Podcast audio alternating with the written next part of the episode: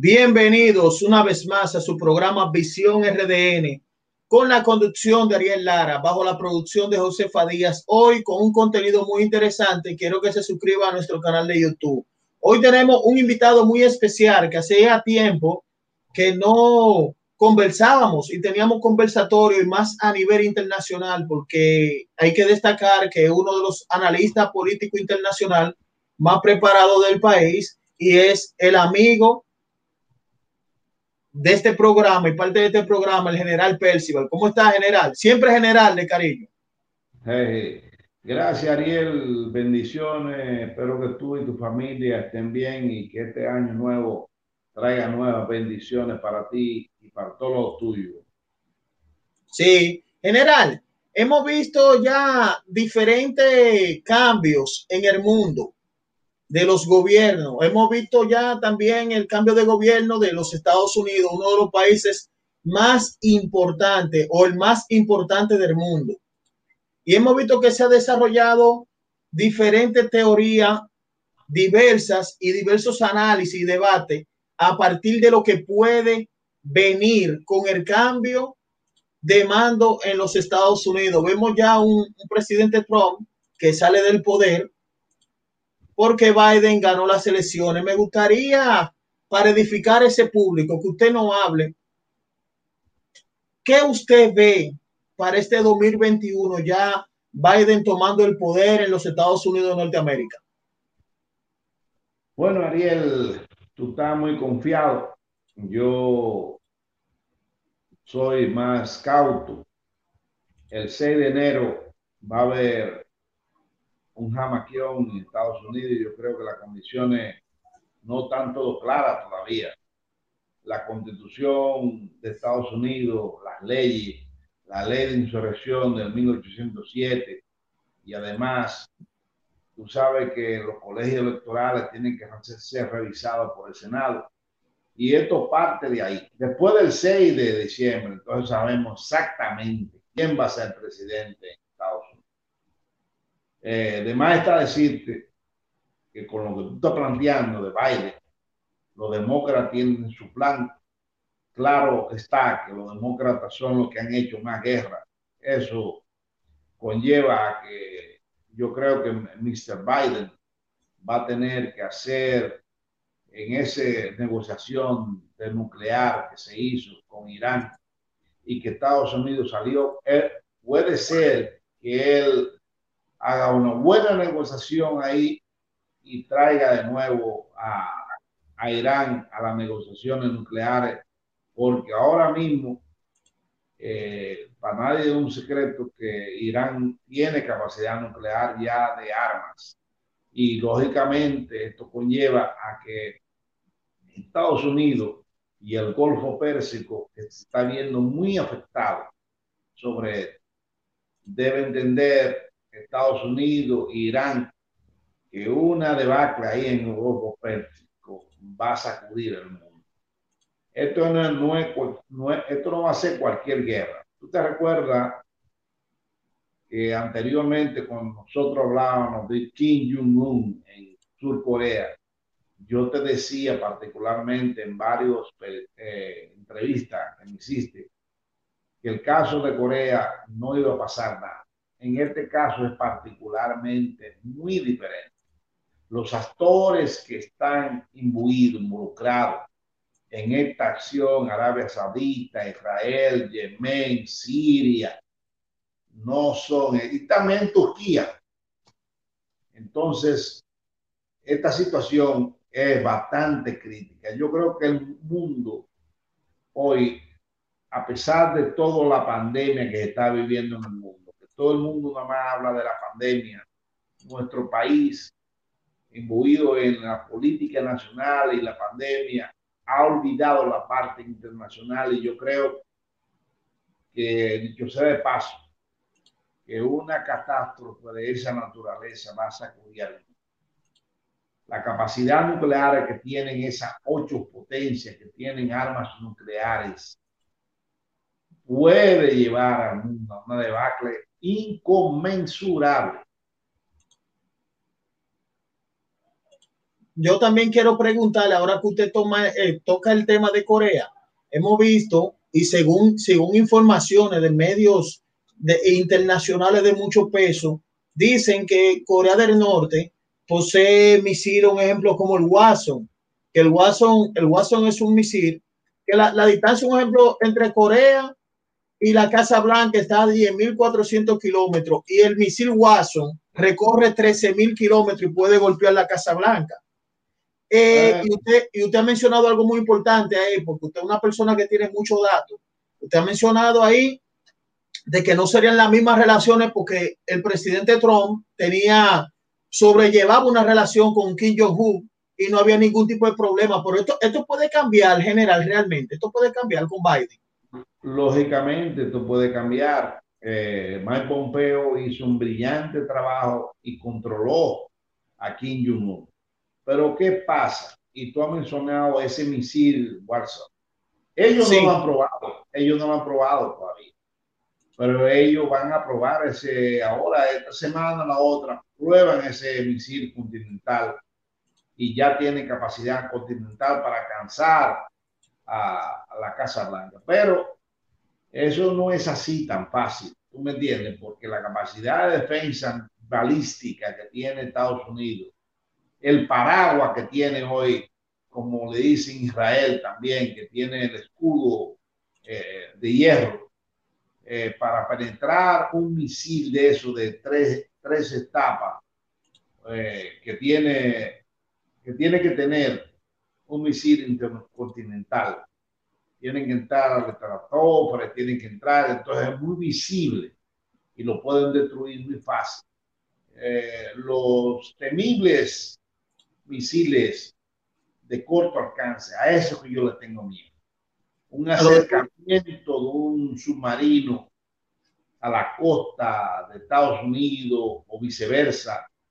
Ahí es que está el problema, porque el caso particular hoy en día, Ariel, que dos misiles, dos submarinos nucleares van directo para entrar al Golfo Pérsico a través del estrecho de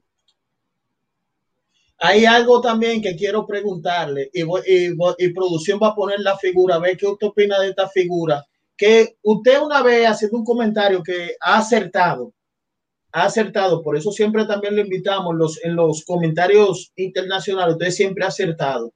Y era que había dos frentes importantes en Medio Oriente, que está Israel con Benjamín Netanyahu, está el príncipe Mohammed bin Salman de Arabia, y está en Estados Unidos que están haciendo causa común. Del otro lado está China, Irán con Hassan Rouhani, luego de la pérdida de, de Qasem Soleimani, que usted explicó claro ese tema de Qasem Soleimani. Recuerdo yo que esa entrevista incluso tuvo mucha repercusión y de Vladimir Putin.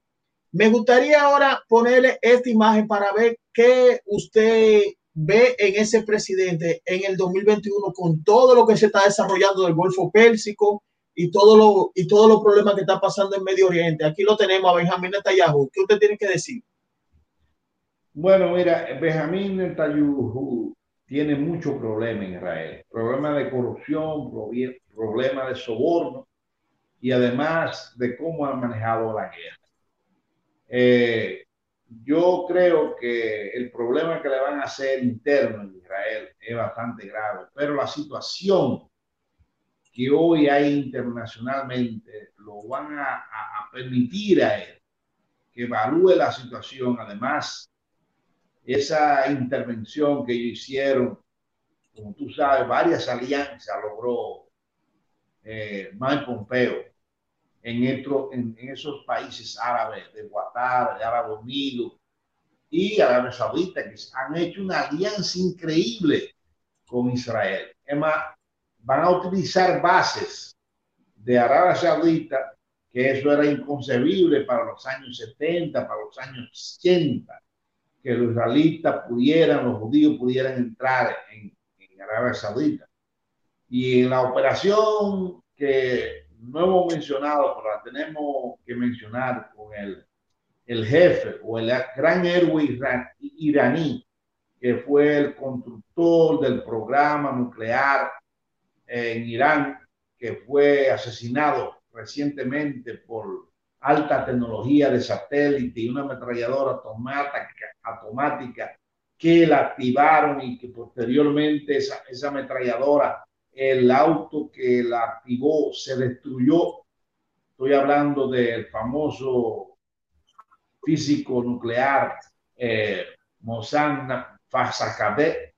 Y, y esto llevó de esta operación, que lógicamente fue una intervención directa donde Benjamín Netanyahu y Mike Pompeo tuvieron una relación en la operación directa para esa operación. Entonces yo particularmente con esa persona, Benjamín Netanyahu, que ha manejado la cosa, yo creo que aquí vibrada en varios aspectos y puede ser que ahora mismo una situación que se está dando interna en Israel y tanto en Siria, en el Líbano hoy en día, la cosa se le puede ir de la mano. Se puede ir de la mano, general. Entonces afirma usted como, como, como ve el panorama en estos momentos en Golfo Pérsico y como, como, todo, como viene todo arrastrando. Mira, hay que comenzar y analizar lo que está pasando. Lo que pasó en Azerbaiyán con Turquía, Francia, Armenia e Israel.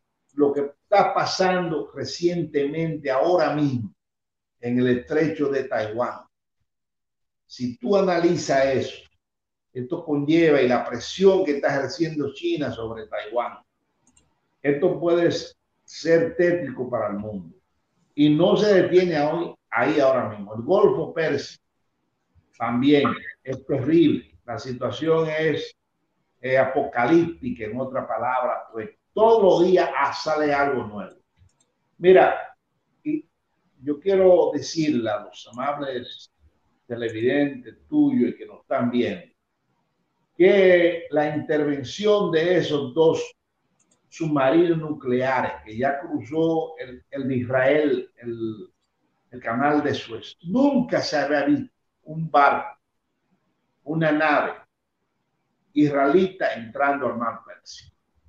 Esto va a conllevar una situación bastante difícil con los árabes. Ahora, yo te supongo a ti, te digo, los iraníes dicen que van a poner redes y que van a atrapar el submarino. Y yo te puedo, yo te puedo decir que ya están dirigiendo submarinos de ellos, iraní, para dentro de la bolsa de lo que es el mar, eh, el, Golfo Pérsico. Yo te pongo el ejemplo, por ejemplo, por ejemplo, si se atraca y se destruye ese submarino, ¿cuáles son las consecuencias?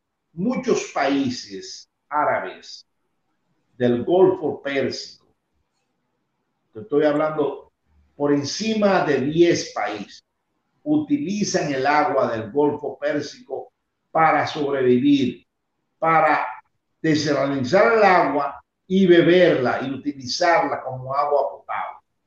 Entonces, un agua contaminada con uranio va a ser una debacle para esa región, porque hay países por ahí que no utilizan esa agua. Por ejemplo, Irán, que tiene un vasto territorio, tiene varias fronteras y tiene otras fuentes donde ellos utilizan, que no utilizan el agua salada.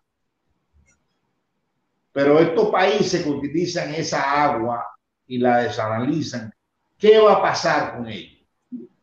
Para la agricultura, para la doméstica, en fin, la situación no es tan fácil de introducir esos submarinos ahí nucleares con capacidad nuclear y venga un derrame de sustancias tóxicas de uranio y de estopo ahí eso puede ser catastrófico para el mundo.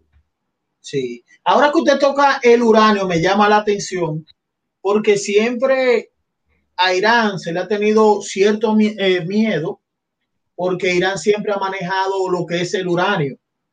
Eh, el presidente de Irán, eh, Hassan Rouhani, es un hombre que se ha caracterizado por tener una, una, una lucha firme por las convicciones de, de, de, de los iraníes. Vimos ya también cómo usted definió lo de Qasem Soleimani. Ahora yo voy a hacer una pregunta. Percival, usted como analista político internacional y también que sabe de tácticas, realmente sabe de tácticas, podría enfrentar, tendría fuerza porque tiene un poder económico, que yo voy a decir, eh, Mohamed bin Salman, que tiene un, un, poder económico. Y ahí podemos ver, para hacer ya esta pregunta que usted defina, claro. Ahí vemos en el mapa a Irak, a Irán y a Arabia Saudita. ¿Puede Irán frenar a Mohamed bin Salman o Mohamed neutralizar a Irán? Bueno, la capacidad bélica que tiene actualmente, científica también, vamos a decir, que tiene Irán es superior a la de Arabia Saudita. Ahora, Arabia Saudita tiene los mejores equipos modernos ahora mismo de toda esa región. Pero la situación de Irán es diferente. Es un país extremadamente bélico. Es un país que la historia de Irán, de Ciro, de Darío, etcétera, de esos grandes eh, pilares, podríamos decir, estrategas que han conquistado el mundo, es completamente diferente. El nivel académico de los saudis no se puede comparar con el nivel académico de los iraníes. Por eso ellos tienen capacidad nuclear hoy en día, los, los iraníes, y que están, tienen 59 centrífugas concentrando el, el uranio en centrifugadora por encima oiga, de 20%, cuando el tratado le permitía a ellos no llegar a 5%, y ellos están, ellos están al nivel de 20%. Pero entonces hay que puntualizar que ese embargo, ese embargo que tiene Irán, ha destruido la economía de Irán, en parte. Y yo creo que Biden, si llega a ser el presidente de Estados Unidos, lo primero que tiene que hacer para negociar es permitirle y abrir la economía y quitarle todo el embargo que impuso Donald Trump a, Irán. Por ahí es que tiene que dirigirse. Y ahora, fíjate tú actualmente que la refinería de los Saudi ha sido atacada por los yutíes y yemeníes. Y Yemen es un país últimamente pobre, pero tiene capacidad de misiles. ¿Cómo consigue Yemen esos misiles? Lógicamente porque Irán está soportando a los rebeldes yumíes. Ayer recientemente, yo no quiero que tú sepas que tenemos una primicia, lo pudimos ver en la noticia. Tres, eh, el gobierno que se juramentó de los Yemeni recientemente. Ayer se dirigió de Riyadh, o sea, de Arabia Saudita, a Yemen, y llegando al aeropuerto, tres explosiones y más de 22 muertos y qué sé yo cuánto herido hay. O sea, que eso no se va a detener. No hay forma de detener esa lucha interna de los árabes. Y cuando tú le metes el ingrediente en esa lucha de que eh, Bin, Bin Salman le va a permitir una base a los israelitas en Arabia Saudita, esto huele mal. Es una situación confusa. El mundo está altamente contaminado para una debacle de dimensiones que uno no puede imaginar. Hay algo que yo quiero también preguntarle ahora que usted expone eso eh, de, de Yemen porque es muy importante que el público sepa, usted como analista internacional, que usted visualiza entonces, ya esto que, que inició, eso fue una pólvora ya lo de Yemen, ¿qué usted visualiza para, para este 2021? ¿Cómo, cómo eso puede repercutir? Y, y, si eso afectaría también, ahí vemos el mapa, eh, Percival, que ponen a Yemen, eh, si esto puede repercutir, esos países árabes y, y los iraníes que tienen, eh, son persas, esto puede afectar el precio del crudo del petróleo, una posible guerra que se desate a, alto nivel. Pero eso es lógico. Fíjate, ya los yemeníes dijeron que por ahí no va a pasar ningún barco. Ese, ese mar rojo importantísimo, porque todo el producto del 40% del petróleo que sale del Golfo Pérsico y que va para Europa y va para Occidente, tiene que entrar al Mar Rojo y del Mar Rojo pasar por el Canal de Suez y del Canal de Suez pasa al Mediterráneo. Entonces, de, de, de, entrada te quiero decir que ya los yemeníes dijeron que no, que por ahí no va a pasar ningún barco. Wow. Con esta confrontación que hay. Y, y, es una división interna que ellos tienen, los yemeníes. Pero ahí hay unos rebeldes que fueron, ellos dijeron que no, que no fueron ellos que hicieron el ataque al, al aeropuerto de Ada de, de Yemen. Pero para mí parece que sí, que fueron ellos. Y ellos han mentido que yo no, no, no sé, no toman esa acción como fue de ellos. Pero esta situación, lo que es Yemen y lo que es Eritrea y Etiopía, son eh, los tres países que forman el cuerno de África. En otra palabra, todo el que sale o entra por el canal de Suez y va a salir por el Mar Rojo, tiene que pasar por esos tres países. Es lo mismo que el estrecho de Hormuz. El estrecho de Hormuz tiene en su parte más ancha, tiene 32 kilómetros. En la parte más estrecha llega un momento que llega a 3 kilómetros, 4 kilómetros, con dos vías. Entonces, esto es altamente peligroso, meter submarinos, meter portaaviones.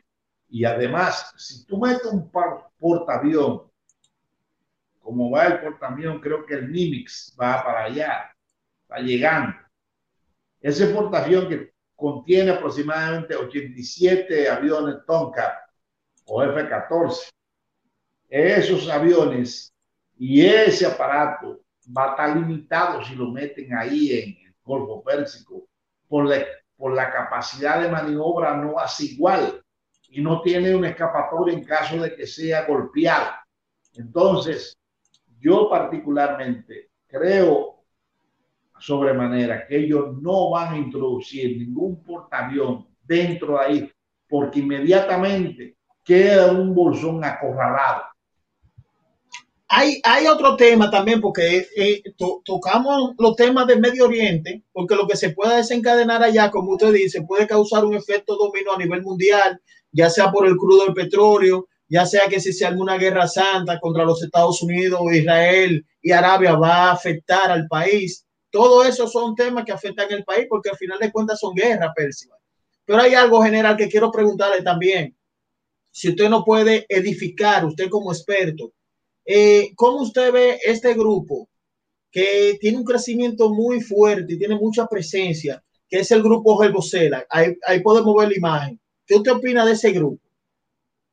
Bueno, ese grupo está altamente preparado, están entrenados ellos parecen o están tomando la misma base del Hezbollah de la resistencia. Ya Hezbollah no es un grupo terrorista, es un ejército armado, bien armado. Y lo podemos ver con esa situación que se dio en Israel, los 33 días de, guerra, que el, el ejército israelita por primera vez, repito, por primera vez tuvo que hacer una retirada. ¿Y tú sabes quién fue que dirigió esos israelitas, esos, eh, esa resistencia de Hezbollah. En, en, el 2006 fue eso. ¿Tú sabes quién fue que lo dirigió? Fue Wasen Soleimani. Wow. Y fue la primera derrota que recibió, podemos decir, el ejército de Israel. Ahora, tú sabes cuán, capacidad de misiles le envió el Hezbollah a Israel por encima de 957 en esa época. O sea, y ellos han tomado la base de hacer un ejército convencional. Esta gente que tú estás mostrando la foto ahí ya tiene esa dimensión también. Wow. O sea que no, no va a ser tan fácil. La guerra se está puntualizando a una altura de tecnología y que esa tecnología los rusos, Putin la está vendiendo, se la está vendiendo a Irán, se la está vendiendo por ejemplo, le vendió los S-400 a Turquía.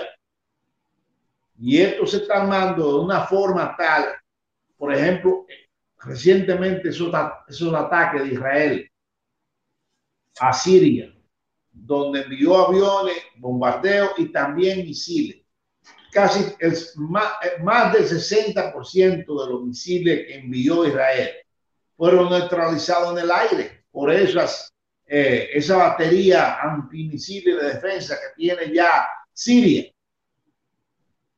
Hay algo también, ahora que ponen la foto de, de, de es general Juan Soleimani.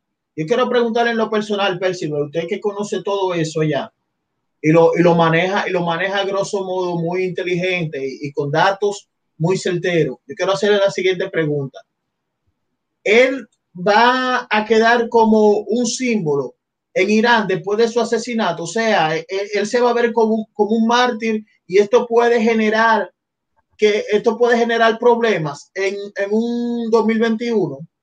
Todavía esa muerte de, de Qasem Soleimani está latente allá en Irán. ¿cómo que está latente? Mira, tú coges cualquier militar de Irán, general, y también el presidente, y hace una entrevista y tiene una foto de Qasem Soleimani al lado. Qasem Soleimani era un héroe. Y más que un héroe, ahora es un mártir de los iraníes, del ejército persa. Yo particularmente tengo la idea de que cada vez que hay un aniversario de Qasem Soleimani va a haber un ataque. Recientemente creo que dos semanas, tres semanas aproximadamente, fue el aniversario del primer eh, conmemoración del asesinato de Qasem Soleimani. ¿Qué hicieron? En Bagdad atacaron la embajada norteamericana con misiles. Sí. Lógicamente, eh, Irán se quiere cubrir, dice que no fueron ellos, pero yo te puedo asegurar que en parte eso fue lo mismo que el ataque que le hicieron a las bases, a la baba, allá en Irak, donde tiene la particularidad. Ojo, eh, prestemos la atención a esto. Saddam Hussein, cuando hacía los, los ataques con Scud a Israel, recuerda, recuerda que habían Scud que caían antes y caían después en el mar Mediterráneo. O sea, no tenían una precisión exacta. Sin embargo, los persas iraníes tenían una precisión en el ataque a la base recientemente cuando amenazó, que cayeron exactamente. Y yo te puedo asegurar que esas precisiones de esa caída de esos misiles lanzados tiene que ver con Rusia, que la ha dado. Ahora que usted toca también de cómo preparar y los equipos certificados de tener la tecnología para tener, oye, son misiles que tienen un, un margen de error de un metro y medio. Un metro y medio. Fueron destruidas todos los hangares dentro de la base norteamericana, que esa base, hay que decirlo, que Donald Trump dijo que costó mil millones de dólares. Hay, hay algo general también que usted acaba de tocar, porque hablando con usted de temas internacionales, siempre nacen interrogantes y siempre nacen preguntas, porque usted va arrojando datos y uno va componiendo datos y haciendo preguntas en base a lo que usted hace con usted no una entrevista, sino un conversatorio que se hace en temas internacionales. Yo quiero hacerle otra pregunta. Usted mencionó a este señor que vemos aquí, Saddam Hussein. Saddam Hussein, ya todos todo conocemos la suerte que tuvo Saddam Hussein eh, con los gringos, el problema que tuvo con Irán, la causa común que una vez eh, tuvo con, con la administración Bush, cuando veíamos un Irán que se estaba fortaleciendo y, y ustedes vieron ya cómo terminó él, Saddam Hussein. Ahora la pregunta va por lo siguiente y van a buscar una imagen especial para la pregunta porque es bueno edificar. Yo le quiero hacer la pregunta siguiente, eh, Percival. ¿Pasará con Bashar al-Assad, presidente de Siria, lo mismo que pasó con, Saddam Hussein? Porque Bashar, le pregunto porque Bashar al-Assad, presidente de Siria, está protegido en un sentido por Vladimir Putin. ¿Sería tocado en un futuro Bashar al-Assad y tuviera la, la misma suerte de Saddam Hussein o Gaddafi o eso se queda así? Mira, muy diferente. Ya la situación creo que a los demócratas, que fueron los que comenzaron la guerra en Siria, y casi, casi lo logran, derrumbarlo, sacarlo de ahí. Y ahí formaron el ISIS y varias organizaciones terroristas y le dieron soporte económico y soporte de todo ahí. Pero los rusos se metieron. ¿Por qué? Porque los rusos tienen dos bases de submarinos. Ahí, en la única base en el Mediterráneo que tienen los rusos es dentro del Mediterráneo. Ellos no van a transigir en esto, van a soportarlo, lo han soportado y lo están soportando. Además de esto, Turquía también está soportando a Assad, pero también hay que decir Bagdad, o sea, Irak lo está soportando. Y en adición a todo esto, otro país fuerte, Irán lo está soportando. Entonces, no creo que será bastante difícil. La única parte que no soporta, o yo digo a Bashar son los kurdos. Pero los kurdos es un país que está creciendo, no tiene esa capacidad de... Es combativo, pero no tiene esa capacidad de tecnología para hacer un, un, brote que lleve al traste a sacar a Bashar al-Assad. Ahora, hoy en día, los ataques de Israel, vuelvo a decir, a Siria, en lo alto de Golán, conlleva decir que puede ser que una chispa ascienda la pradera. Hoy, porque la situación hay que verla de la dimensión y utilizar historia. En 2006, en el 2006, cuando el Guasén Soleimani preparó esa contraofensiva y que contra los tanques marcaba, que son unos excelentes tanques que tienen los israelitas, sin embargo, fueron destruidas por, por armas rusas. Entonces, yo, por la bazooka, no era RP7, más avanzado que RP7. Entonces, nosotros tenemos que ver la puntualización que se están haciendo ahora de que si el Hezbollah ya es un ejército convencional con capacidad de hacer frente, porque anteriormente no tenía esa capacidad de hacer frente, o sea, de, ser estático, una guerra convencional. Entonces, hoy en día vemos esta situación que se está dando, que se están reagrupando estos ejércitos aliados en contra de Israel. Por eso, la defensa abismática. Y tú traiste algo a colación que tenemos que ser una entropición en la historia. Sí. Y de al pasado. Saddam Hussein, ¿cuál fue el error de Saddam Hussein? Que armó una guerra, llamó a una guerra sin tener capacidad de arma de destrucción masiva, en específico, tener bombas atómicas.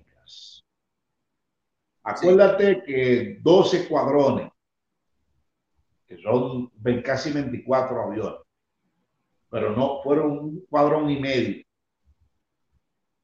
F-16 y F-15 se introdujeron, óigame, hicieron una incursión, otra palabra, esa es la palabra, una incursión profunda en el estado de Irak y destruyeron la planta nuclear Osiris, que Osiris significa en, los egipcios el dios de la muerte.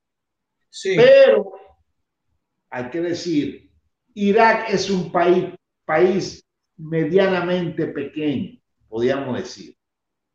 No es lo mismo Irak, Irán. Irán es un país altamente extenso, donde tú tienes que hacer más, más eh, operaciones con reportaje a los aviones, que es más difícil penetrar. Acuérdate la famosa operación del la nocturna de los americanos cuando el gobierno Jimmy Carter, que trataron de rescatar los prisioneros que estaban en la embajada y fue un total fracaso en el desierto, porque tenían que reportar y los aviones colapsaron en una operación nocturna porque hay que hacer puntualizar a la gente que es fácil hacer una operación de noche con luces que tú la puedas ver, que el piloto la pueda ver desde el, desde el aire.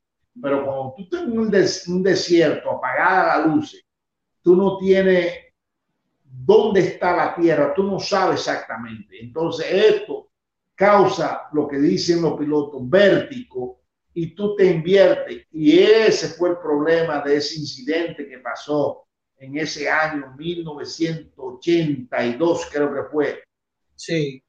Entonces quiero decirle que el fracaso de esa operación, más la operación, tú la combinas con la operación israelita, que fue el ataque a, la planta nuclear Osirak, Osiri, puede utilizar que el gran error de Saddam Hussein no fue comenzar una guerra sin tener arma de destrucción masiva. Dice, dice, el, profesor, el profesor Samuel Huntington en su libro Choque de Civilizaciones, creo que en sus páginas 82 o 182, que si quiere luchar con Estados Unidos, tiene que contar con armas de destrucción masiva, que ellos te van a respetar. El mismo caso, particularmente hoy, con Kim Jong-un y también y también con Hassan Rouhani, que Estados Unidos ha manejado cauto, muy cauto, de penetrar y atacar a Irán. Hay, hay otro tema también, Percival, que usted ha puesto en el hilo de la conversación, que es muy importante y no quiero dejar pasarlo por alto. Por eso me gusta hacer este tipo de conversatorios internacionales con usted y de, y de los análisis, de la perspectiva, porque ahí viene un 2021, ya este 2020 pasa, pero ahí viene un 2021 que, que, que el 20 arrastra cosas que se pueden replicar. Y es esta, esta foto sobre el grupo que usted mencionó, el Estado Islámico. Vimos que la administración de Trump llegó a eliminar a Abu Bakr al-Baghdadi, que era el líder del Estado Islámico. Ahora le pregunto, con la caída de Abu Bakr al-Baghdadi, ese grupo, el Estado Islámico, ¿tiene todavía presencia y tiene fuerza o ha desaparecido? ¿O pueden hacer un lío en el 2021, Percio? Bueno, aparentemente fueron desmovilizados de Siria y se fueron a Sudán. Están, gran parte de ellos está entre Sudán y Libia, pero yo no creo que, lo activen otra vez. Mira, eh, el caso particular, hay que decir que la organización eh, fueron dislocados y desgregados por muchas regiones el Estado Islámico ya es una, es una fuerza que tiene capacidad, porque tiene sus miembros ahí, que lo pueden activar particularmente el gobierno de los demócratas, vuelvo a decir, después Hillary, Hillary Clinton a la cabeza, ¿eh? Bill Clinton y Barack Obama, que hicieron esa concentración para sacar a Bashar al-Assad de Siria pero yo no, yo no creo que en estas condiciones no. El, mundo no, no, es igual. En cinco años ha cambiado completamente porque la capacidad tecnológica, digo yo, la capacidad tecnológica en superioridad aérea que tienen los rusos es inigualable actualmente. Solamente con ese misil famoso que ellos tienen supersónico, el, el Avangard ellos tienen, ellos, Estados Unidos está haciendo esfuerzos mancomunados para obtener capacidad de misiles supersónicos. y no lo tienen. Estamos hablando de un misil que recorre 30 mil kilómetros. Diantre. 30 mil. Sí, sí, 30 mil kilómetros. Lo, han probado de polo a polo. Se mete sin problema. Y vuela a una velocidad de más 20. Eso no lo tiene nadie. Y si vamos a los, aviones, el, avión ese famoso, el, el que es el Sub-57, eh, es una joya de, de, aeronave. Entonces, particularmente los rusos no quieren tener submarinos, pero están construyendo uno, otro más. Otro más están construyendo. Wow. Entonces, ¿qué es, qué es lo que significa tanto? Y, y, no, y, no, y, en este hoyo vamos a meter a los chinos también, que también tienen buena tecnología ya. Entonces, este es un mundo convulsionado que por lo que hay que traer a la población, ¿por qué se están armando? Como nunca antes. ¿Por qué los países industrializados se están armando? Y, el gasto del PBI de todos esos países, si tú lo buscas en Google, lo buscas, ha aumentado en cinco años, ha aumentado muchísimo. Sí. Entonces, yo creo que el mundo está siendo amenazado. Lógicamente hay una lucha económica y el ingrediente que nosotros tenemos que traer. Nosotros estamos en una guerra, la gente no lo sabe. Nuestro país, nuestro país no se ha preparado. Pero ¿cómo, ¿cómo República Dominicana se va a preparar? Nosotros estamos en la guerra de la pandemia. Eso no fue casual de la pandemia.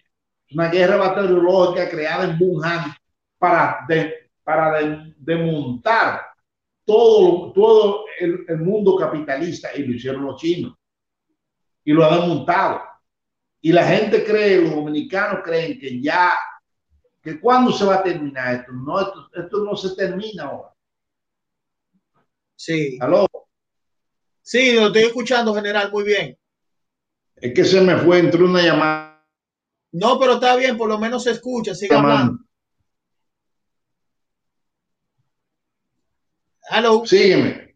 Ahora, yo le, bueno, sí, dime. Sí, le quiero hacer ya esta pregunta final. Usted sabe que el tiempo, pero lo vamos a estar trayendo, lo vamos a estar trayendo. Pero el, tie, el tiempo es, usted sabe que es un dictador. Entonces yo quiero hacer una pregunta a usted, Percival, en esta parte final para que edifique al público con algo bastante importante, muy importante para el mundo, para el 2021 que fue un tema que tocamos hace mucho, pero me gustaría que usted edifique al público en ese tema. Y, y vamos, y, producción va a poner la imagen. Ahí vemos el dólar y vemos el oro. Yo quiero que usted me hable del patrón oro. Y si se puede, y si, y si el dólar se debilitaría o, o se uniría el petrodólar, debarataría el oro, o el patrón oro va a, ¿cómo decimos? Se va a imponer. ¿Qué, ¿Qué, viene con el oro? El petróleo y el dólar. ¿Y por qué tú no metes patrón dólar?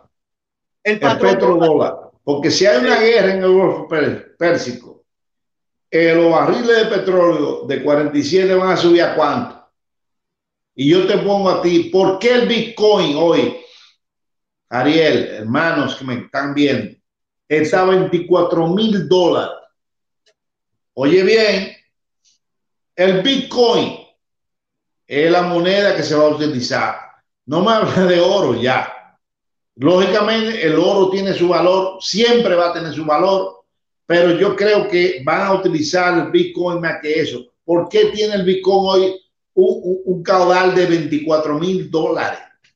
Cuando hace apenas cinco años no llegaba a dos mil dólares el Bitcoin. Entonces, con una guerra en el Golfo Pérsico, que ahí se mueve el 40%, si tú te pones el estrecho de Malaca, por el estrecho de Malaca no pasa la cantidad de, petróleo que pasa por, por Hormuz, pero también ponte canal de Suez. Ponte también otro país que saca el estrecho de Bosforo. El estrecho de Hormuz es por ahí que pasa la cantidad de oro, lo que mueve el mundo. Entonces, yo creo que el, el, el, el año 2021, que tú lo has puntualizado muy exactamente, van a haber conflictos, muy conflictos graves, grave.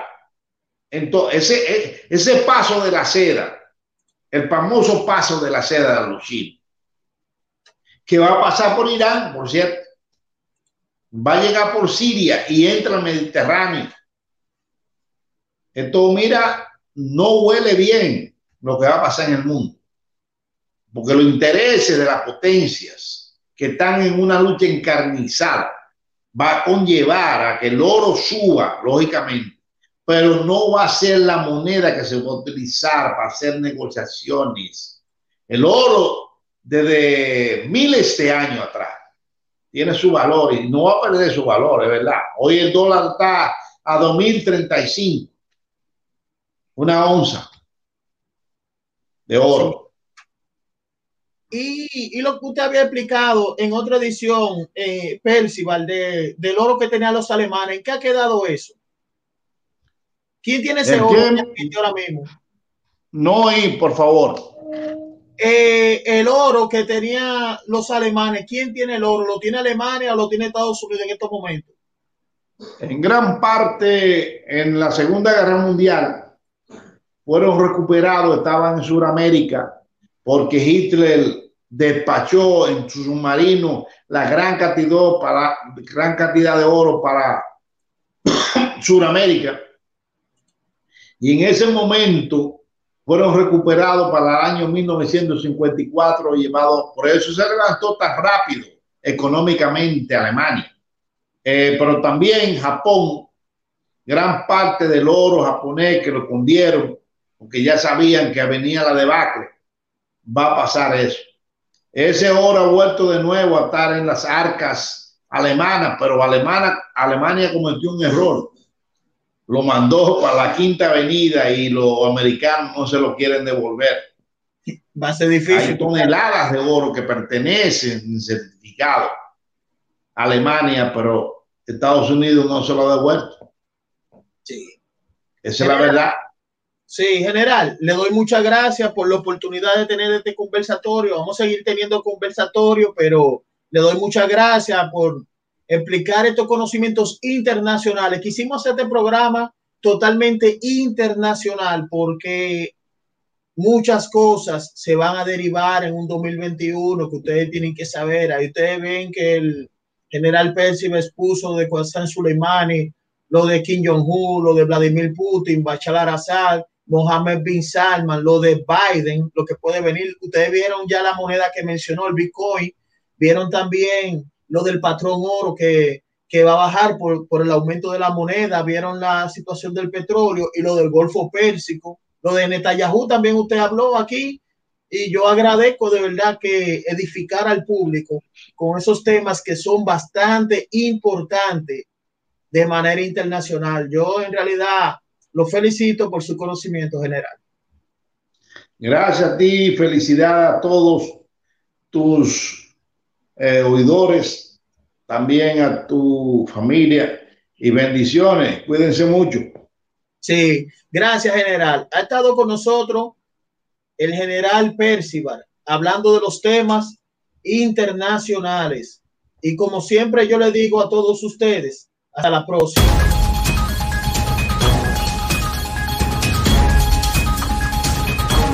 Ok, gracias, eh, Ariel.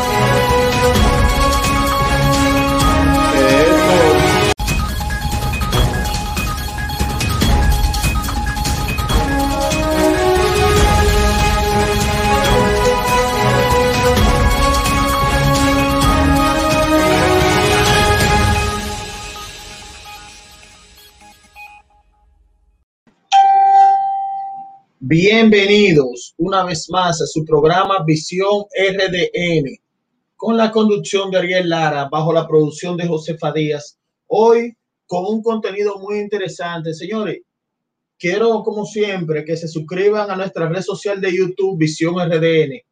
Activen la campanita de notificaciones Y este programa, como siempre le digo, le va a llegar de manera real. ¿eh? Aprovechando a todos los que se conecten para saludarlo en tiempo real, señores, porque hay que hablar un tema muy importante.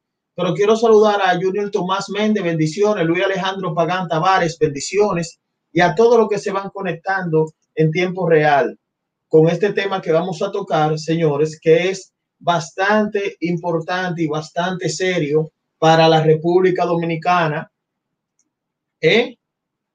la cual necesita independencia en totalidad como país. Independencia en totalidad como país. Necesitamos eso, señores. Yo agradezco también a todos los que han aportado a través de Super Chat a que esta plataforma independiente donde se tratan todos los tipos de temas, ¿eh? que a veces no se tocan. Rudy Acosta, bendiciones. Señores, yo quiero decir algo. Y algo bastante importante sobre hacer un muro. ¿Eh? De Jesús Gómez, bendiciones. Yo quiero decir algo sobre, sobre el muro. Miren algo.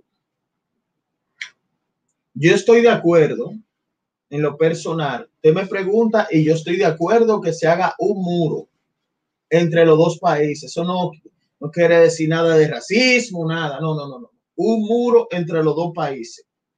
Pero antes de hacer un muro, hay que hacer una reforma migratoria muy efectiva, donde el que no esté legal aquí, que se vaya, porque eso es lo que se pide. Señores, por uno decir esto, entonces uno en los medios de comunicación, eso, eso indica racismo. No, no, eso es defensa de la soberanía nacional. ¿Por qué? Porque, señores, todo el presupuesto, todo el presupuesto se va en los vecinos o una gran parte del presupuesto nacional. Alberto Ledema, bendiciones. Pero primero hay que hacer una reforma. ¿eh? Primero hay que hacer una reforma efectiva en migración, donde se controle, donde se controle en el país todo el que es ilegal. Usted no ve que cuando usted está en otra parte del mundo hay un control migratorio. Y si usted está ilegal, lo mandan para su país. Porque es la actitud de lo que estamos hablando. Y ese es el reclamo que hoy se pide a la presidencia de la República. Ojo con eso. Si usted hace una buena reforma migratoria donde todo el que no esté legal se va para su país, ¿eh? y hay apertura aquí, Luego de que, de que tú saques todo el mundo que no esté legal, ustedes saben qué va a pasar. Entonces, cuando tú pongas un muro, ¿eh? debidamente vigilado, porque señores, ya la tecnología, incluso la tecnología cubre hasta los mismos guardias. Porque eh, ahí están los drones que son efectivos. Ahí están los drones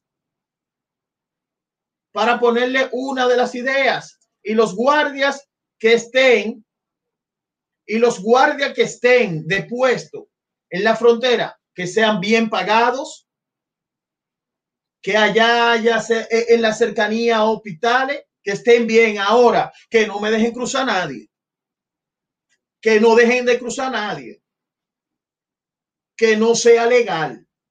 Porque yo le voy a decir una cosa, todos los vecinos se parecen y cada vez que uno hace una cosa, tú no sabes por dónde empezar porque no hay, claro, un registro civil de esa gente. No hay. ¿Qué parece eso? Una invasión pacífica. Y eso es lo que tienen que hablar los medios de comunicación también, ese tema muy importante. ¿Eh? Porque aquí no se está tratando de que una raza y otra, no, es que dos pueblos totalmente diferente en sus culturas, en su forma de pensar, en su legislación y aún así hasta en la presidencia. Cada quien tiene que estar en un lado. Ellos allá y nosotros aquí, nosotros aquí y ellos allá.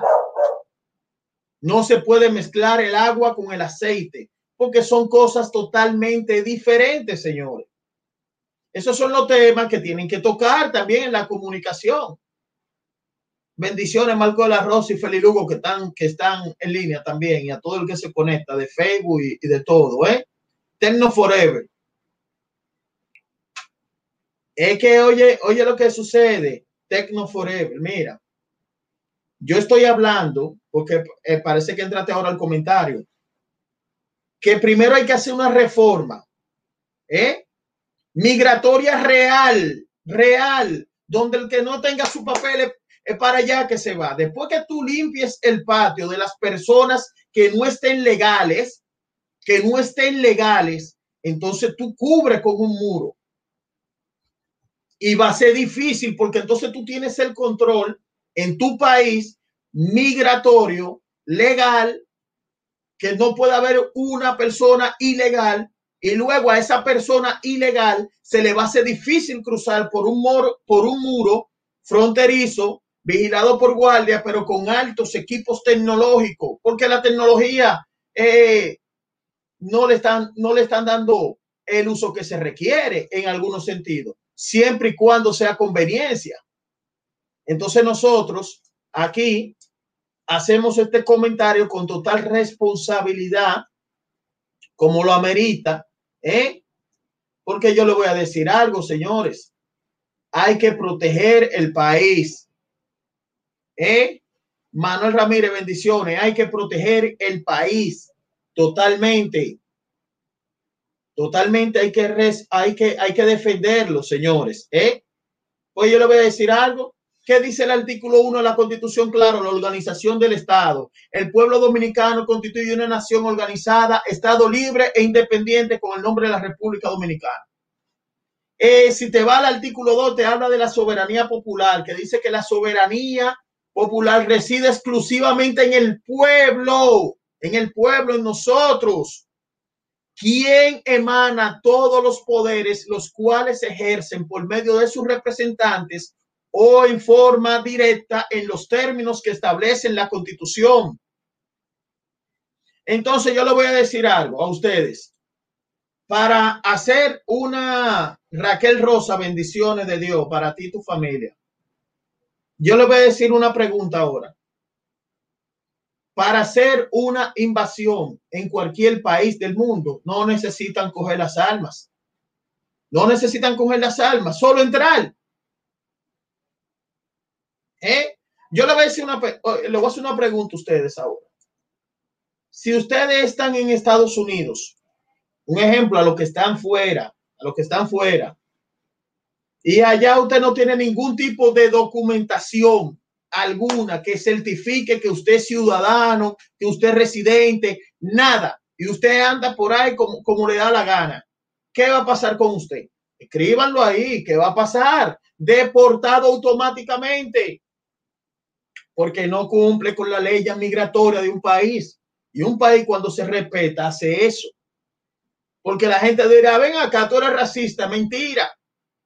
Porque yo le voy a decir algo, porque esos que tildan de racista, algunos programas que hacen comentarios responsables de ese tema, no, no dicen que en el 2010, ¿eh?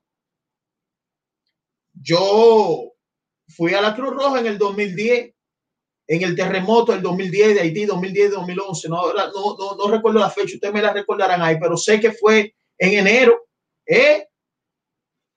Miles y miles y miles de dominicanos donando sangre para los vecinos, miles y miles y miles de dominicanos, miles de dominicanos, que yo nunca había visto una cosa así. Aquí pasó ¿eh? un desastre natural que fue el ciclón George, que hubo que buscar muchos donantes y no aparecieron donantes en su gran mayoría. No aparecían donantes para los mismos dominicanos, pero nosotros con ellos, ¿eh? Eso pasó, entonces eso es lo que tienen que decir, eso es lo que tienen que hablar. ¿Por qué, por qué no hablan eso? ¿Por qué no dicen eso?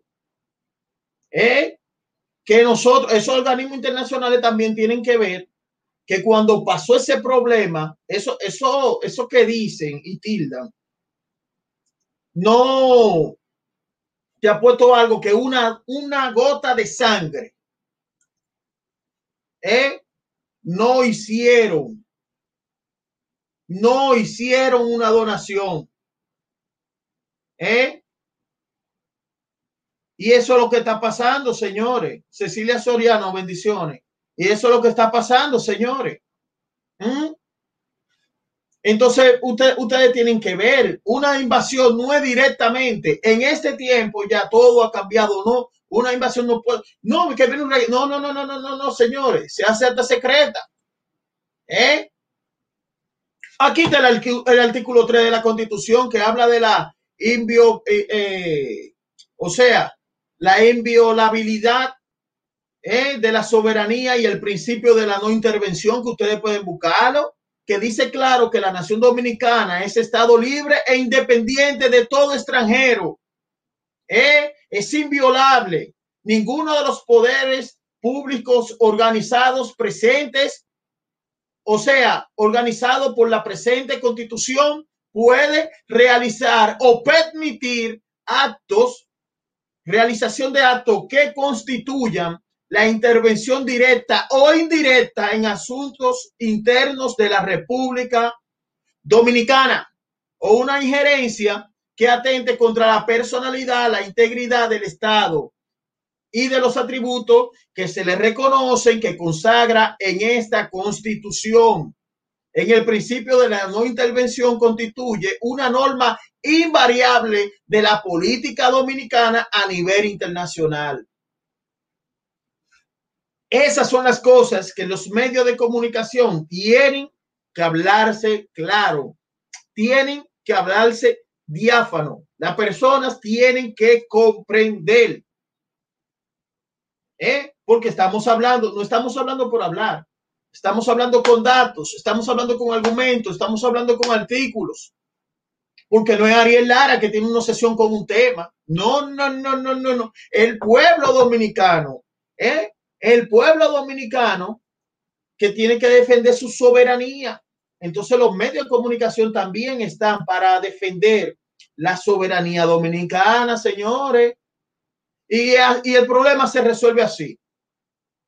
¿Eh? Una reforma migratoria que el que no te legal se va, como en todos los países. Pero vean que cuando tú estás en Alemania, cuando tú estás en Italia, cuando tú estás en Reino Unido, en Rusia, en cualquier país del mundo, en cualquiera, si usted no tiene su estatus legal, ¿eh? es para afuera que va. Como decía la canción, es para afuera que va. Te sacan. Pero aquí no. Aquí nadie dice nada, nada, nada. Nada, Entonces hay que defender la soberanía. Porque la soberanía nacional, solo Dios, Señor, está por encima de la patria de un país y la soberanía, solo Dios, que es lo más grande. ¿Eh? Y la misma constitución defiende la soberanía nacional. Porque por eso que yo le digo, señores, nutranse, vayan y busquen artículo por artículo, vayan y busquen el artículo 3 que de la no intervención. ¿Eh? Es por eso que nosotros aquí, ¿cuál es, el fundamento de la constitución? Que eso lo habla del artículo 5, que la constitución se fundamenta en el respeto de la dignidad humana ¿eh? y de la unidad de la nación patria común de todos los dominicanos y dominicanas. ¿Eh? Eso es lo que estamos hablando. No es hablar por hablar, no es echar boche por echar, es, poniendo los asuntos claros. Porque entonces, señores, yo le voy a decir algo. Entonces daría pena que Juan Pablo Duarte, con un grupo de dominicanos que, amaban su patria, que si hoy tenemos un grado de libertad y gracias a ellos, entonces nosotros no, digas, no, no, no digamos nada, no digamos nada. ¿eh? no digamos nada, nos quedamos callados y ya. Y eso pasó. No, no, no, no, no. Los medios de comunicación también tienen que hacerse eco de eso. ¿Eh? ¿Eh? hacerse eco de eso, porque la patria va ante todo, Señor. ¿eh? En la patria, ¿eh?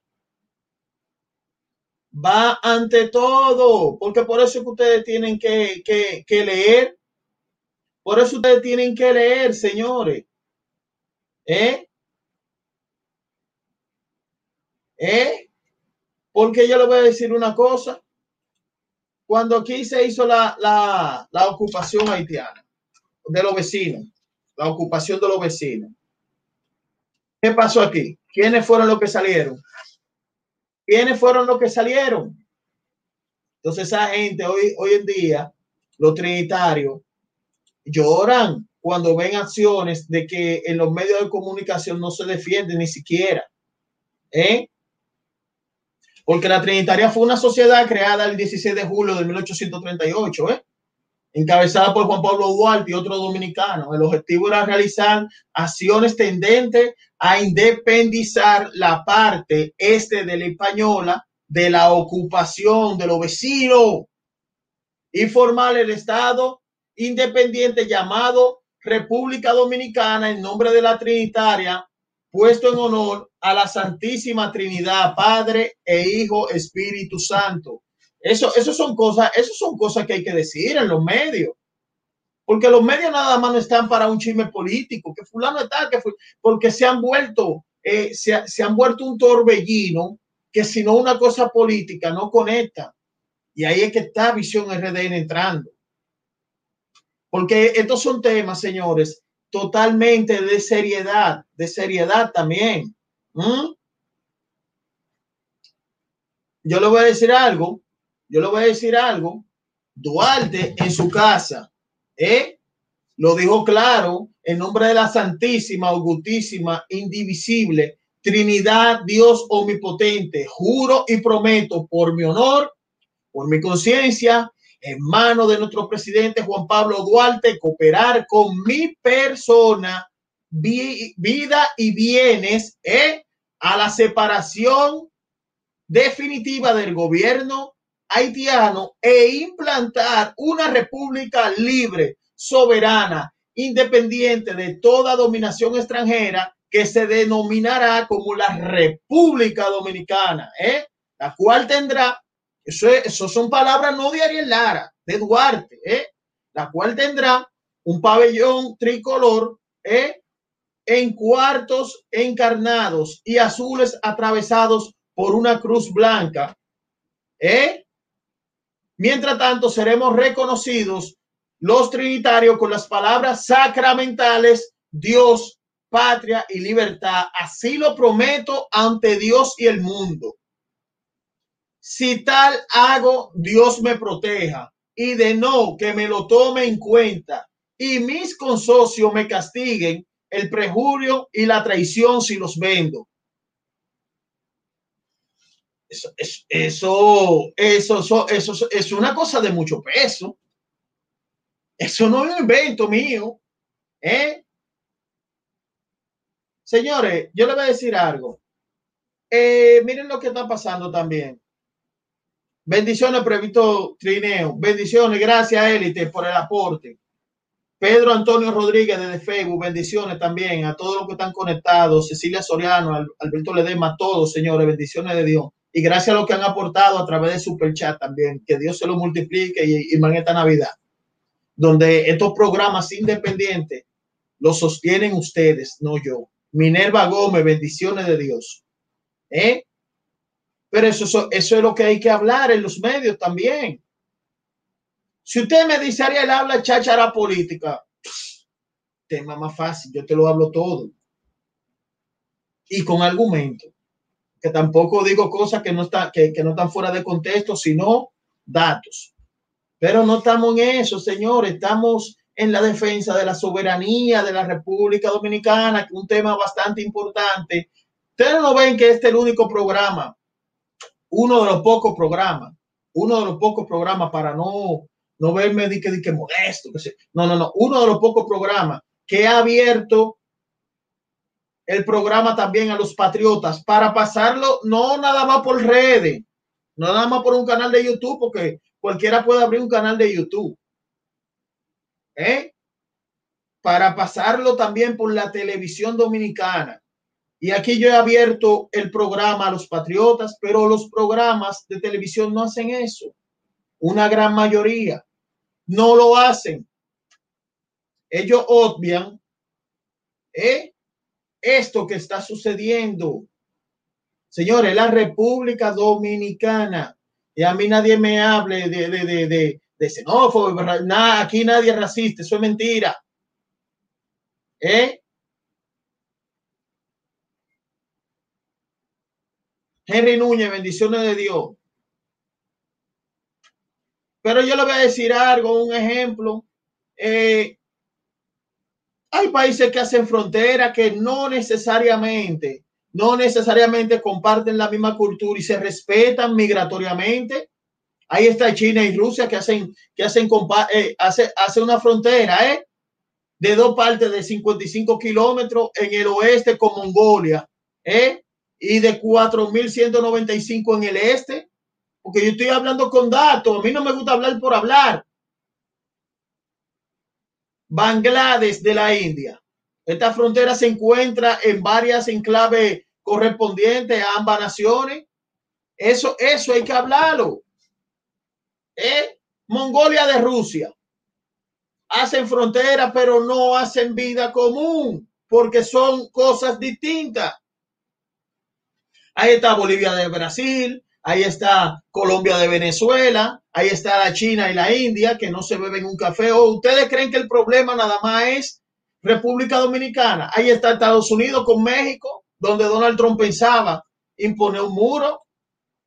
¿Eh? Porque uno tiene que explicar claramente, claramente. ¿Eh? Brasil también hace frontera con, con, con, Perú, porque recuerden que Brasil es muy vasto. La India de Pakistán no se llevan. Cristóbal Alberto, bendición, hermano. Dios te bendiga. ¿Eh? Angola de la República Democrática del Congo. ¿Eh? Tienen su frontera. Afganistán de Pakistán tiene su frontera. ¿Eh? Colombia y Venezuela, como le dije. Kazajistán y Uzbekistán, ¿eh? que están en Asia, los dos tienen tienen su frontera, Brasil y Venezuela tienen su frontera, Birmania y China tienen su frontera, porque estamos hablando de países que no pueden, que no pueden, pueden tener, pueden ser socios comerciales en el intercambio comercial. Un ejemplo, nuestro segundo socio comercial más importante es Haití. El primero es República, es Estados Unidos, nuestro primer socio bilateral. Pero ¿qué sucede? Socios, pero no quiere decir que yo vaya ilegal a los Estados Unidos a vivir y hacer de todo. Porque los Estados Unidos tienen una reforma migratoria que dice, papi, pero tú eres, mi socio. Pero eso no te implica que ande ilegal para su país. Porque estamos hablando de eso, que primero hay que hacer una reforma migratoria fuerte, ¿eh? Una reforma migratoria fuerte donde todos los ilegales salgan y luego establecer un muro con los altos niveles de tecnología. Porque ahí están los drones. Hay, hay, señor, hay un sistema ya que con fotos te escanean. Pero te escanean en el sentido de, de, de, de, de toda la información procesada de quién tú eres, por dónde tú vas y todo. Y todo eso se puede implementar en República Dominicana porque aquí para eso está también el presupuesto nacional para la defensa de la soberanía de la República Dominicana, porque estamos hablando, porque yo no le voy a hacer un comentario por hacérselo. Dice usted de aquí yo allá, Ariel, ponme ejemplo, yo te he dicho ya 17 países que hacen frontera y no de aquí, no, no, no, países también internacionales, porque ponme a Gabón y a la República del Congo ahí.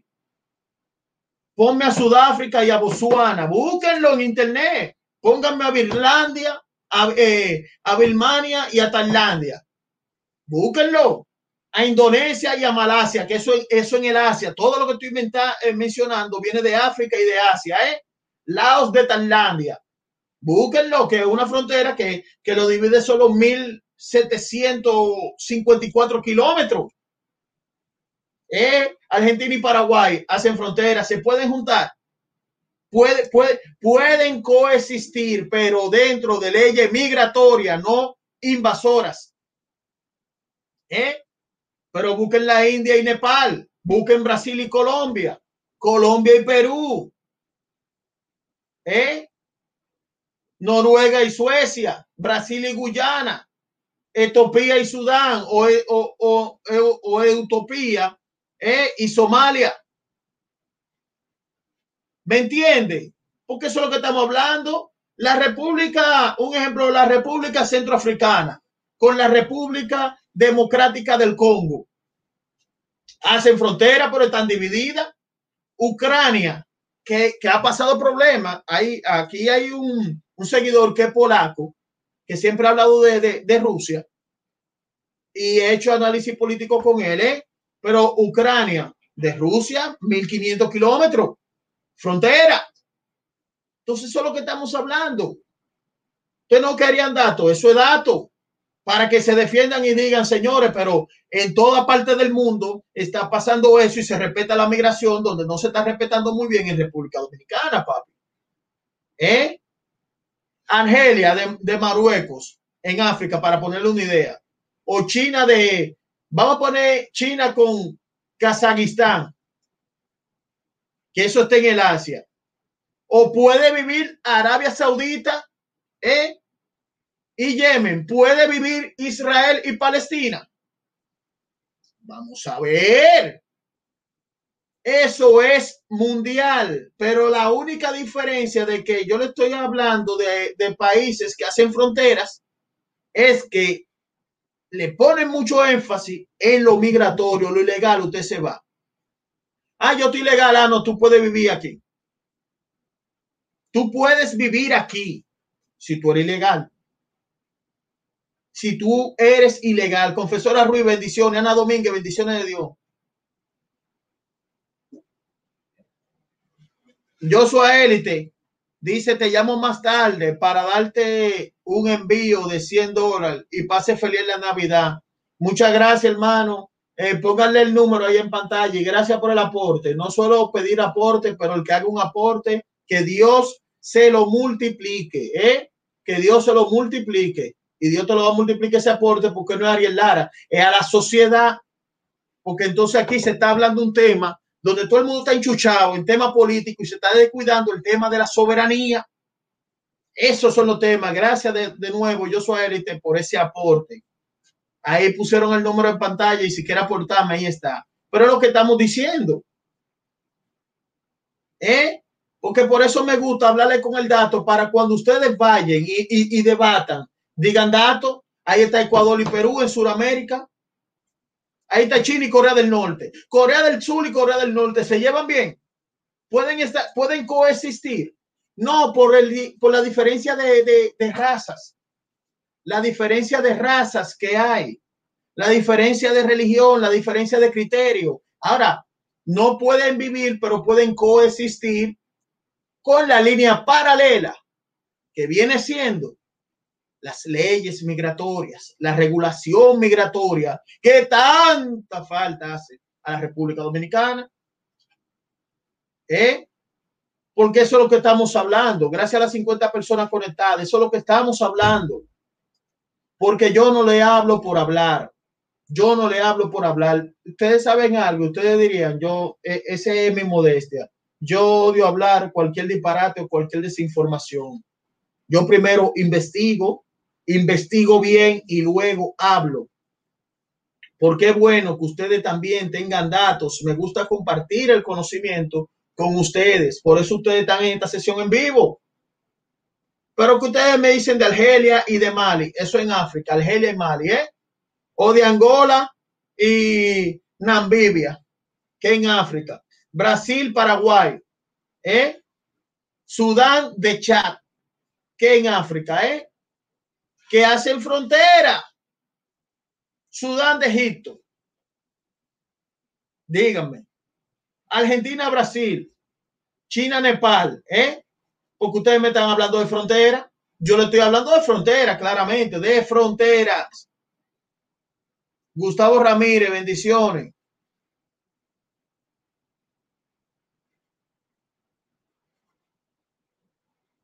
Cecilia Soriano, bendiciones. Gustavo Ramírez.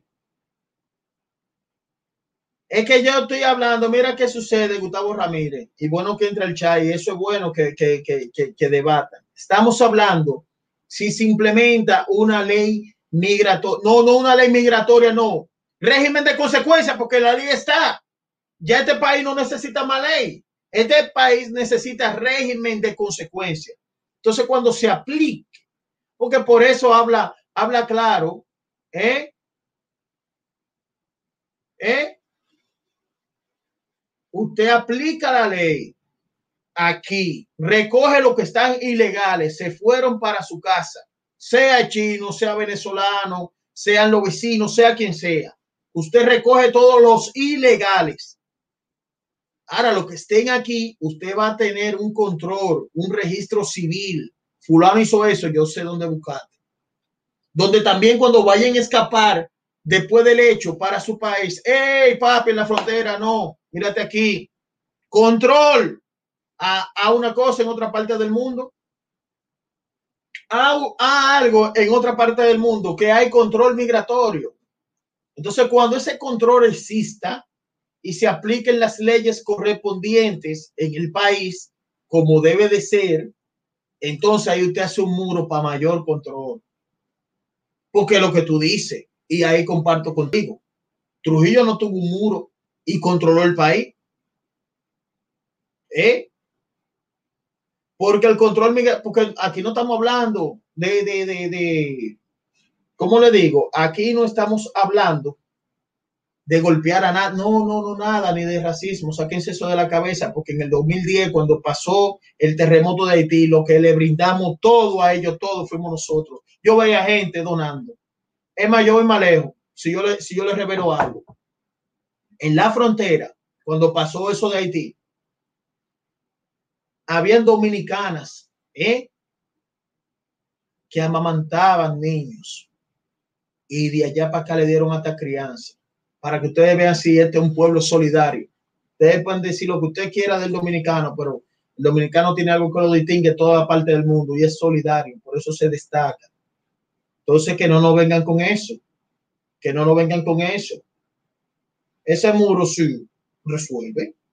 Después que, que toda la ley migratoria se aplique el régimen de consecuencia en base a la ley migratoria, sí resuelve porque va a tener un control que el que cruce se le va a hacer difícil. Ahora, fortalecer el desarrollo fronterizo es otra cosa, porque son muchos factores que se van ligando. Desarrollar el eh, desarrollar eh, desarrollo fronterizo en la frontera para que los guardias dominicanos que sean bien pagados se comprometan más todavía con la patria.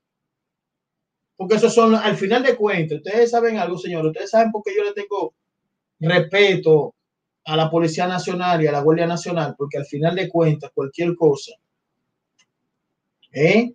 ellos defienden la soberanía, por ahí hay que ponerlo bien, porque no es que tú me vas a estar controlando y tú no vas a recibir algún beneficio donde tú estás protegiendo a todo el mundo. Luis Ulloa, gracias por el aporte, hermano. Bendiciones.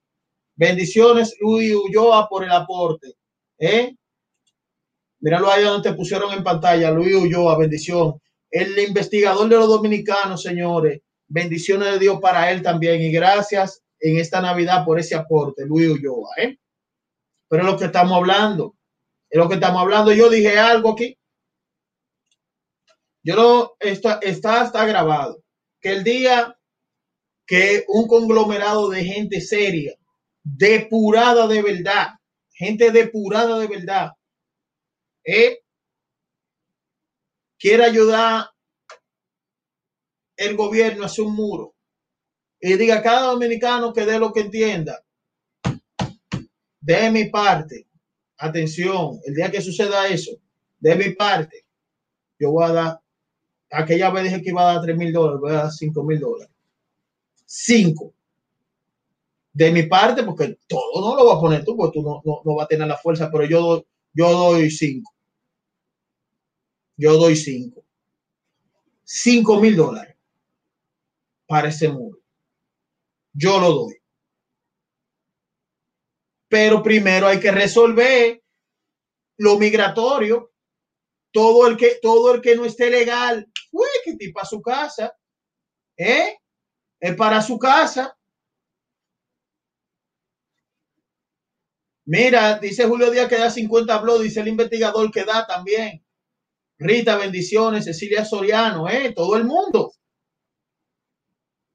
aportaría si se sacan gente seria, pero primeros, primero que establezcan el régimen de consecuencia de la ley migratoria, que eso no pase desapercibido, todo el que esté ilegal para afuera, porque eso es lo que se hacen en todos los países del mundo.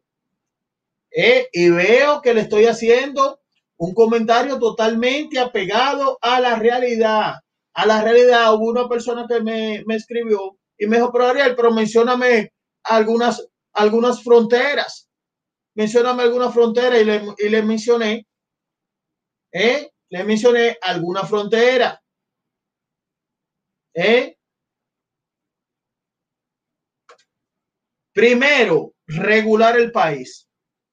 Usted me regula el país con la ley.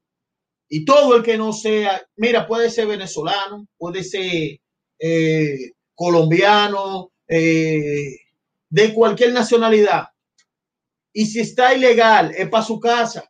Señores, pero ustedes, los que viven fuera del país, que yo también le agradezco a los aportes que hacen a través de Superchat en este medio totalmente independiente, que, que le explica claro aquí. Aquí no hay manejo, aquí también se habla del tema. Aquí se, yo estoy hablando del tema. ¿Eh?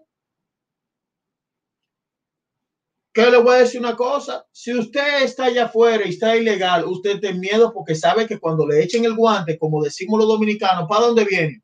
El deportado que viene. Ah, sí, yo puedo ir a Rusia, que me deporten. Ah, sí, yo puedo ir a Argentina, que me deporten. Entonces aquí no hay ley. Estoy chivo sin ley. No, todo el que esté ilegal, todo el que esté ilegal, ¿eh? ¿Me entiende? Pero también, Simón Gutiérrez, bendiciones. Yo le voy a decir algo. También los guardias tienen que comprometerse con la patria a no aceptar alguna dádiva tampoco, porque por eso que tienen que estar bien pagos por el Estado, que el Estado le pague mejor que a todo el mundo, mejor que a todo el mundo, ¿verdad? Pero usted va a ser ahí una protección que ni un moquito viene, no, pa, ¿Me entiende? Y también, y también que esos guardias tengan la protección también del Estado, porque señores, hemos visto que también los guardias han tratado de defender y han sido atacados. Gracias, Luis Ulloa, de verdad, por, por ese aporte. Que Dios, Dios te lo multiplique. Entonces, eso es lo que estamos hablando, señores. No estamos hablando por hablar. Aries Revolución dice que no ve desde Aso de Compostela. Bendiciones, hermano. Y eso es lo que estamos hablando. Por eso aquí en Visión RDN se lo vamos a decir. Claro, claro, claro. ¿Eh? ¿Cuál es el fundamento de la Constitución? Del artículo 5, que la Constitución se fundamenta en el respeto a la dignidad humana ¿eh? y a la unidad de la nación. Patria común de todos los dominicanos y dominicanas, no dice otra nacionalidad. Búsquenlo. Búsquenlo. Porque los programas de televisión también están para edificar. ¿Eh? Para edificar. Y aquí no estamos, aquí estamos llamando a la paz, pero que se cumpla, que se cumpla, que se cumpla la ley de migración. Usted, ve, ¿dónde está? ¡Pam! Para afuera. ¿Me entienden, señores? Porque el respeto a la ley de un país, el respeto a la ley migratoria. ¿Me entiende? Porque eso es lo que estamos hablando. es la soberanía nacional, la soberanía nacional. Por eso siempre hago énfasis ¿eh? en el juramento, ¿eh? en el juramento de los trinitarios con Juan Pablo Duarte en su casa, donde Duarte trajo de su bolsillo ¿eh? un documento que se firmó, un, un solemne acto que se firmó con sangre que decía que en nombre de la Santísima, Augustísima, Indivisible, Trinidad Omnipotente, juro y prometo por mi honor y mi conciencia, en manos de nuestro presidente Juan Pablo Duarte, cooperar con mi persona, vida y viene a la separación definitiva del gobierno haitiano, señores. Eso es icónico y esa, y esa palabra van a quedar en el viento como palabra. El Estado tiene que garantizar eso. ¿eh? Es un llamado nacional. Y para eso estamos los medios. Ahí es que nosotros salimos, los medios de comunicación, algunos. Como vuelvo y digo, esto no es un simple programa de redes sociales que aquí usted pone una cámara y pone un muchacho a editar, no. Esto también es un programa que se pasa a nivel nacional. Todos los domingos a las 10 de la mañana por Carevisión, Canal 26 de Claro, Altiz y 22 de Aster. ¿eh? Donde nosotros hacemos una inversión para llevar, para llevar la información. Una inversión para que ustedes estén informados, pero también para intercambiar impresiones y hacer artículos de opinión en defensa también de la soberanía nacional, porque dígame un programa de televisión normal que invite a, que invite un ejemplo a Manny Solano, a Yadira, a Wendy Santiago, a, la nueva orden, a esa gente. ¿Eh? ¿Me entienden lo que le quiero decir, señores? Porque eso es lo que estamos hablando. ¿Eh? Defensa, defensa defensa del pueblo. Por eso uno se esmera y dice, vamos a hacer el programa con Dios delante. Uno entrega su, la primicia a Dios, que es lo más grande, más grande que todo lo humano. Y después cuando usted está aquí, entonces usted defiende su país. ¿eh? ¿Me entiende?